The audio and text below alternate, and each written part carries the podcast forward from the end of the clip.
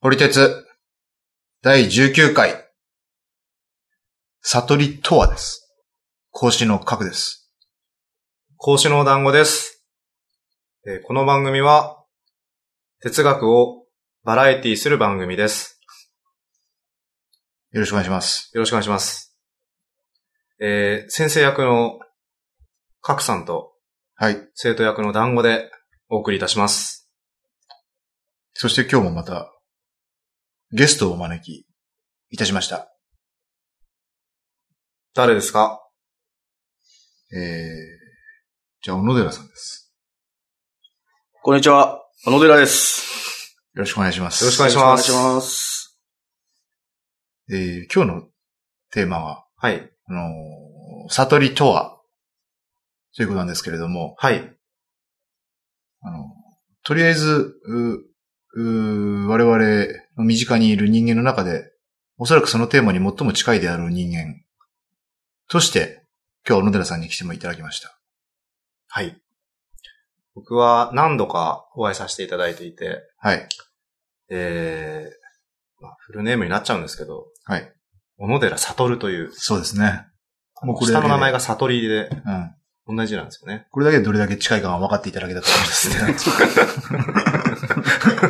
近いですよね。そう名前に入ってます。そう。近似値がすごい。うん。縄体ですね。そうですうね。ん生体を表すわけですけれども、で、彼はもうあの、そうですね。なんか知らないですけれども、偶然、その状態、その景色、その生き方になっちゃったと思うんですけれども、あの悟ったという空気を持っております。ですので、そのあたりをちょっと少しずつ聞いていければと思うんですけれども、はい。あの、団子さん、悟りって何ですか悟り。えー、なんですかね、立身弁に、うん。えー、我。えそうですね。ー、立身弁は心なので、はい。うーん、我の心ですね。まさに。えー、悟りとは、はい。あー字で言うと私の心のことになりますね。なるほど。はい。 では、小野寺さん、あの、悟りって何ですかわかりません。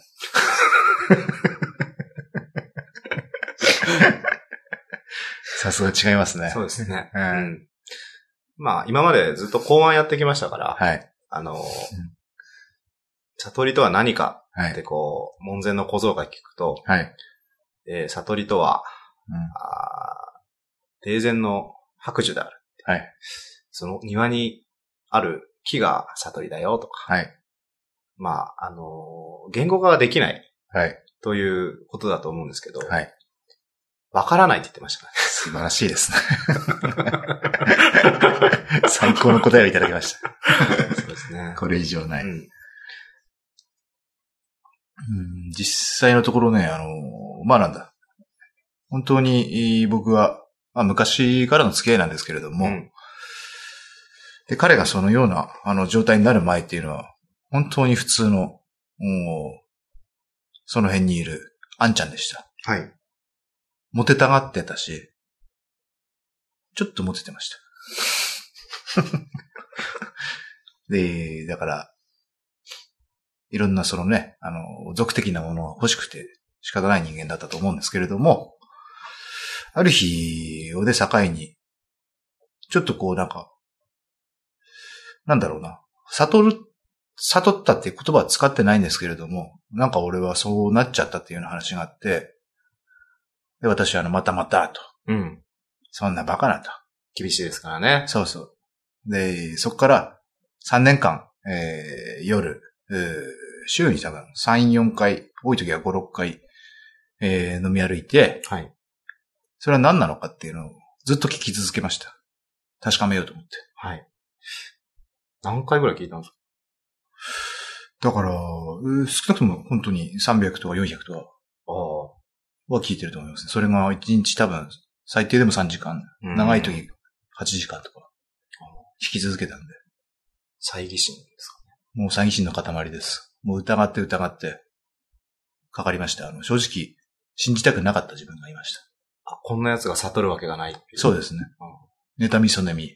ああ、そうなんですもね。うありましたえで、ある日、そうですね、あれは覚えてます。あれ、池袋のマクドナルドでしたね。あの、はい飲んだ朝、そこで、えー、彼の口から出た言葉によって僕はもう、ああ、ー、西口のマクドナルドですかちょっとね、それはちょっと、多分、あ、そうですね。その後にあの、ウエストゲートパークの脇を歩いたんで、ああ、西そうだ口と思でいますすね。そうですねあーはい。で、えー、諦めました。諦めたということは、極論言えば確信したと。これはもう僕個人の問題ですけれども、はい。そっか、そういうことがあるんだと。で、彼はだからもうあの、そういった状態に行ってしまったんだな、とうん。いうことがあったんですけれども、その時に彼が言った言葉っていうのが、えー、目撃者っていう言葉だったんですけれども、はい。今ちょっとそのあたりを本人の口から聞いてみたいと思うんですけれども、目撃者って、えー、まあ自分の言葉で言っていただいて構わないですけど、どういうことですかえーっと、世の中では、はい。あらゆるものが動いていて、はい。変化している。はい。変化していないものはない。変化していないように見えるものはあるかもしれないけども、はい。間違いなく変化している。はい。で、変化しているものばかりに、えー夢中になって見ているんですけど、はいある時、えー変化しないものがあると。はい。それは明らかに場が違うんです。変化するものたちがある場所とは。はい。もっと手前、ずっと手前、えーまさにこの場所という場所がはい。全く変化せずに、はい。しかも、今気づいたと、えー、今知ったわけじゃなく、ずっと自分で知っていたと。はい。知っていたのに動くものに気が、えー気になってしまって、すっかり忘れていた。はい。そういう変化の全くないところというのが、はい。誰しも持はっい。ているのに忘れている場所のことです。認識、主観って言えばわかりやすいですかね。はい。はい。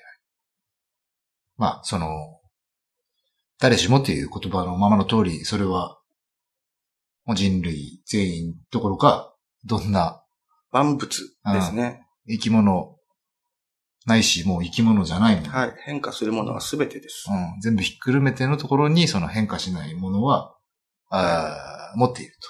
そうです。どうですかそうですね。そうです か。そうですね。うん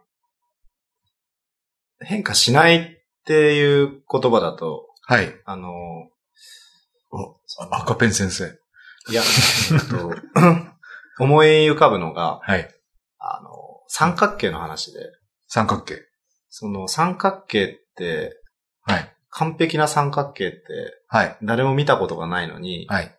三角形と認識できるのは、はい。そのイデア界に三角形があって、はい。完璧な三角形があるから、みんな三角形だと認識できるっていうはい。はい。話があって、はい。なんかそのイデア界みたいなものははい。変化しない印象があったんですけど、はい。えーそれを思い浮かべていました。はあ。 なるほど。はい。今思っていたことが、それであったということですね。そうです。いわゆるその、まあ、イデア界。ユングですね。えー集合的無意識。えーっていうのはもう、あの、万人が、あの、共通して、えーえー意識の奥底に、一番深い、一番っていうのはちょっといい、ちょっと語弊がありますけれども、あの、最も深い深いところに潜っていくことによって、えー万人が共通して持っている、その感覚なり、認識なり、三角形もそうですし、 そうですね。父親像、母親像、えー、偉い人、えー、老子、そういった、あの、イメージがそこにはあるんだよっていう理屈ですけれども、おそらくその、彼が、えー、言ったあ目撃者、変化しない場っていうところっていうのは、さらにその、手前、三角形が立ち上ってくるまでもない手前の話ということで、よろしいですかあ、すいません。話が難しすぎてわからなかったです。 申し訳ない。あすいません。こち逆、ら学も共有もないんで。申し訳ございません。こちらこそなんか、あの、越に行ってました。すいません。ええ。そうするとですね、確認したいことは何かありますかえー、テーマが悟りなので、はい。で、お小野寺さんは、悟るという名前なので、はい。はい。えー、悟りが好きかどうか聞きたいですね。素晴らしい。あお坊さんとかは、その悟りを、うん。お悟りを目指して修行するとか、うんなんかそういうイメージがあるんですけど、ーはい。あそのすごい欲してるのかなっていう感じがして、うん欲するってことは好きなのかなとかうん思うんですけど、うんその好きなんですかね。それが好きっていうよりも、嫌いなものが嫌い。嫌なものには触れたくないので、うん。嫌なことをなくしたいっていうのが、自分的にはしっくりきますかね。好きでいいです。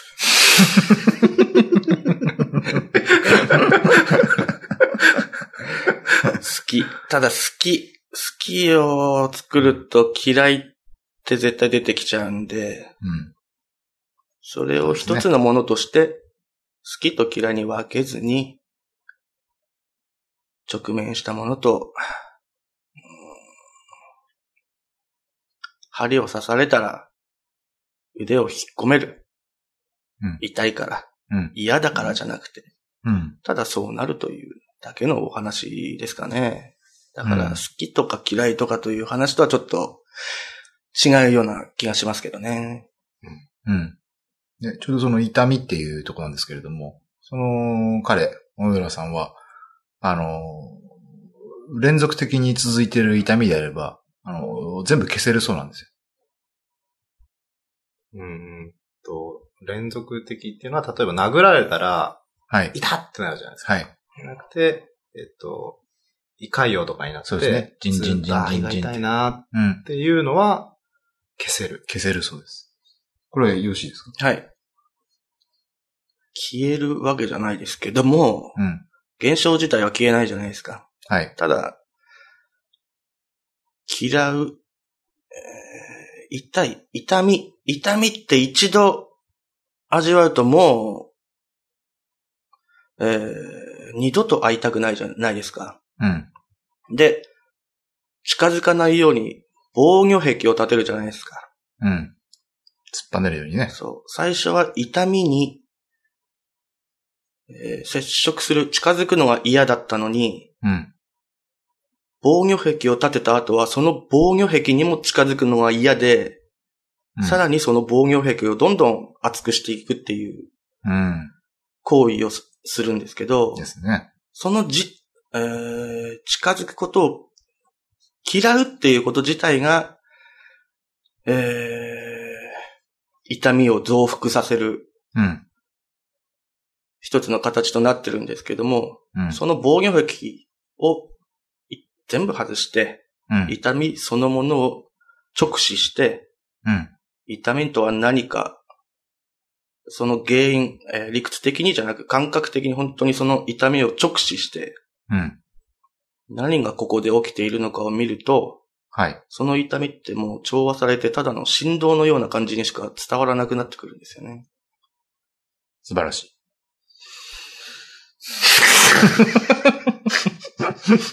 どうしました素晴らしいって言ったのはね 何なんですか 素晴らしい。素晴ら 僕のしいという。話って伝わる、いや、僕は。伝わってますかねいや、だから素晴らしいっていう。あの、むしろ、実に伝わりやすい話だと僕は思いました。はい。どうでしえーっと、悟りの、たはい。えーまあ、平面的に捉えると、はい。平面的にしか捉えられない。ね。ね。は残念ながらねい。。はい、二次元なんでね。はい。まあ、平面側から言うと、はい。まあ、今のは悟りのメリットに聞こえてしまうなってなりましたね。ああ。その悟ることで、うん。えー、まあ、対処療法的な感じで、その薬を投薬したりとか、はい。あまあ、そういうのではなくて、うん。根本的な原因、その例えば胃潰瘍であれば、はい。えー医者が内視鏡で覗くかのごとく、うん。えー、胃潰瘍部分を、うんえー見る。うん。う視覚的には見れないけれども、あの、見、見るうんっ。ていうことで、うんえーそれをこう弾くんじゃなくて、受け入れるっていうことで、はい。えー要は、その、痛、痛いっていうものを痛みとして捉えなくてもうん。いいんだよっていう、こう、調和されるっていうことで、まあ、結果、あの、結果いいじゃんっていう。うん。その、 あ、素晴らしいではないんですね。素晴らしい欲しかったですか 素晴らしい。言い直しただけなんで。うん。ではないですか。いや、言い直した、というところで、その結果いいっていう話、そのまさに、いいを生むと今度悪いが生まれるっていう話、先ほどのね、あの、は延長線上になりますけれども、うんそれは、えー、そうですね。あの、悪いを、をやってるのは誰だったかっていう、その痛いっていうことに関して、胃潰瘍でも何でもいいんですけれども、胃潰瘍は痛いってやってることをやってたのは、胃潰瘍が原因っていうか、あ自分が胃潰瘍を嫌うことによって嫌になっているというふうに言うかっていうのは、うんまあただの言い方に過ぎないとまあは思うんですけれども、そうで事実それで、えっ、と、胃潰瘍である。すねはい。は胃い潰瘍は痛い。そこまで話をちゃんと持ってって、で、すべてのその、事実だけを掘り下げていけば、それはもう振動のようなという言葉でしたけれども、現象、そのものとして捉えられるので、うんそういう好きとか嫌いとか、はい。嫌だとか、好ましいとか、うんそういうことじゃなくなるといううん。話に。胃潰瘍が、はい。胃対応はなくなるってことですね。ずっと構えてたんです か、それ。もしかして。僕はそういうのはちょっと、あれですね。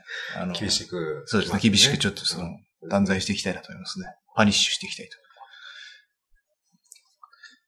そういうことですね。これはね、あのー、まさに、悟りっていう話だったんですけれども、あの、まあ、ずっとね、この、ポッドキャストでやってきましたけれども、あの、何かと何かを分けるということではないっていうのが、まず、えー前提にあったと思います。うん。で、人はいつの間にかこう生まれて、えーこれとあれ、あっちとこっち、まさに好き嫌い。そして、えー最後に、だから、私と私以外、不倫と結婚。そういう話にこう、分けていくわけですけれども、あのー、突っ込みがないと大変ですね、これもね。分ける手前の状態っていうのは確かに、あったに決まってるっていうのは分かりますよね。当たり前ですよね。分かれて、分けたのは誰かって言ったら自分だし。で、そんなことをする前は分かれてなかったら当然であると。で、その状態、究極のその状態に、えー明確に触れられる状態が彼が今あ持ってる目撃者という状態うん。の話なんですけれども、おーそれを言葉で言うと悟りになるんですかポイントはうん、目撃者自体は悟りではないということですね。あ、違うんですね。はいうん。目撃するものと目撃されるものに、うん。の、えー二元性がまだそこにそこに残ってるかのら。で、はいああ、なるほど。だから最小単位ではあるけれどうも、ん。うんそれから、えーその二つを、最後の二つを一緒に調和していくというのが、うん。うんえーお坊さんたちがやってる修行なんですかね。ああ、なるほど。うんそれが合一すると、うん悟りっていうんですか。まあね、あの、そうこっからみんなみん先、なそこはやっぱね、答えないですけど、うん。まあ多分その可能性が高いのかなって平面的には思います。眠ってます ね。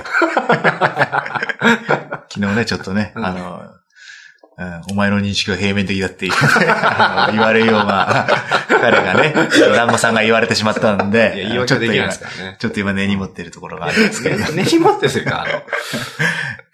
まあ、この3人でね、うんあのーまあちょっと飲んでたんで。 あのこの3人の場ではいいワード選択かなと思いましたけどね。そうですね。まあ一応これ聞いてくれる人もいるかもしれませんね。そのあたりの説明ですけれども。はい。まあ、あの、聞いてる側からすると、はいえー最初は、あのー小野寺さんの方は、うん。まあ、サットさんと呼ばせてもらいますけど、はい。えー、サットさんの方は、はいうん、嫌いなものをなくしたかったって言ってたじゃないですか。あ、最初に今日ですね。はい。で、えーっと、まあ、方向性は逆かもしれないですけど、うんあ、これは悟りってはい。超メリットあるぞと。はあはあはあ。スーパーメリットだ。はいはい。いいことしかない。うん。えー要はその、嫌いなものをなくしたいじゃなくて、うん。悟ることを好きになるってことで悟り目指すっていうのも、うん。まあ、一緒だと思うんですよ、結局。うーんどう答えますか好きにすればいいと思いますけでど。すよね。 はうん。だからそれはそうだと思うんですよ。いうんただ難しいのは求めているとか、えーん確実にうん。到達することができないものだっていうのがうん。難しいところですよね。うん。そうですね。で、えっ、と、なので、はい。悟るにはうん。どうすればいいのかっていうのは、うん。まあおそらく聞きたいと思うんですよ。悟りがテーマだとしたら。悟るにはどうすればいいのかは、いかがでしょうかえー僕が辿った道の話を先に知ってもいいですかはい。はい。えー僕は、えー当時、はい女の子が好きで、はい。お金が好きで、はい。地位、権力が好きで、はい。みんなに、えー人に嘘をつき、自分の利益を得るためにうん、生き続けてきて、えーはい25年、6年、7年くらいですかね。はい。えーそれでね、ついにうん。溜まるものが溜まって、まあストレスですよね。自分の中に蓄積するストレス。うん。それにもう耐えられなくなって、はい。えー家を捨て、はい。職を捨て、はい。明日、生きてても、死んでても、もう全部を、すべての環境にお任せしますという感覚になったんですよ。うん。そうしたらすべての、えーものが平等に見えて、うん。さっき言った目撃者というものがうん。現れたんですね。うん。それが一番最初の、うえん。ー一番最初、まあ、最初期のえーうん経験ですね。うん。で、そこで目撃者というものを知ることになり、そのお話を、えー、折笠くんにしたら、はい。賀来さん、はい。は 賀来さんにしたら、い。はい。それって、えー、坊さんたちが目指してるしものだぞって言われて、えー、こんな世界って、ちゃんと定義させられてあったんだと思って、うん。うんそこから、まあそういう世界が好うん。きになり、うん。ええこんなことを形にして残してる人たちがいるんだなと思って、まあそこから、個人的に修行を始め出すわけなんですけども、うん。えーっと、僕が一番、えー思考の状態と言える状態になったのは、うんうん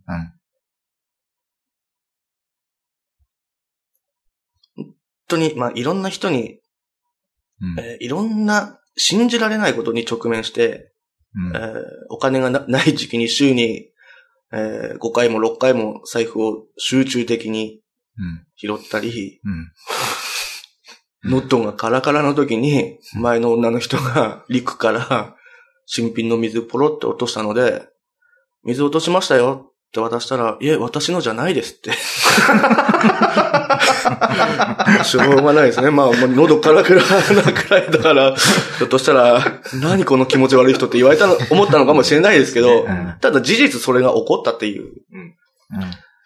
それでまあ、いろんな人にも会い、まあ、団子さんもその時期にあったんですけどあも、あ、はい。まあ、その時に集中的にいろんな人に出会いね、えー、とんでもない人たちがいる。うんまあ自分もいろいろ欲しかったけども、こんなの叶うはずねえわ。うんって思って、あらゆるものの素晴らしさを、うん自分で映っているもののすべてを、もう探すまでもなくなんか入ってきたんですよね、もう素晴らしいもの。うん。なうんあ、これはもう完全に、この環境に私のすべてを預けていけば、完全にうまくいく。うん。そして、そのものたちから自分に浴びされられているものが、えー自分に、こうしてほしいよと。小野寺悟にうん、望んでいることうんというのが分かって、うん大丈夫意味分かりますかね今のところ。大丈夫です。求められていることですね、う僕が。うんそう、それを発見したときに、うんこれって、俺の本心と全く同じものなんだなっうんて思ったんですよね。うんだから外からの、うんまあいろいろものがあったり分けている世界では、えーあの人は、うんこうしてほしいと言うけど、そっちの人は違うことをやってほしいとか、やらないでほしいとか言うじゃないですか。うんただ、景色というものを総合的にうんえー一つの相手として捉えているときにうん聞こえるメッセージというのが一つで、はいそれは、その一つのメッセージの姿っていうのは、えーみんなが、えー意志というものが、うん自由意志というものがあるとうん思っていると思うんですけど、はいそそうのですねど真ん中にある自分の本心と全く同一の形だったんで、うんそれはね、とても素晴らしい経験でしたね。ちょっと待ってくださいね。どうしまし最初の質問をすっかり忘れて、 た大丈夫です。お気づきしっかりと。はい。いつも通り忘れてしまっいて、や、いいや、やバッチリだと思います、バッチリね。です。はい。じゃあ、そうですね。このくらい、はいえーすごい話ですので、はいちょっと今回、はい一旦切って、はい。えー次回ま たあ、改めて、はい。えーお話を伺ってみようと。じゃあ次回は、悟り2ですかね。そうですね。悟りとはセカンドです。次回もお願いします。はい。はい。というわけで、はいえっ、と、今までの話は、はいもちろんすべて嘘 です。というわけで、ははいい、今日もありがとうございました。ございまありがとうございました。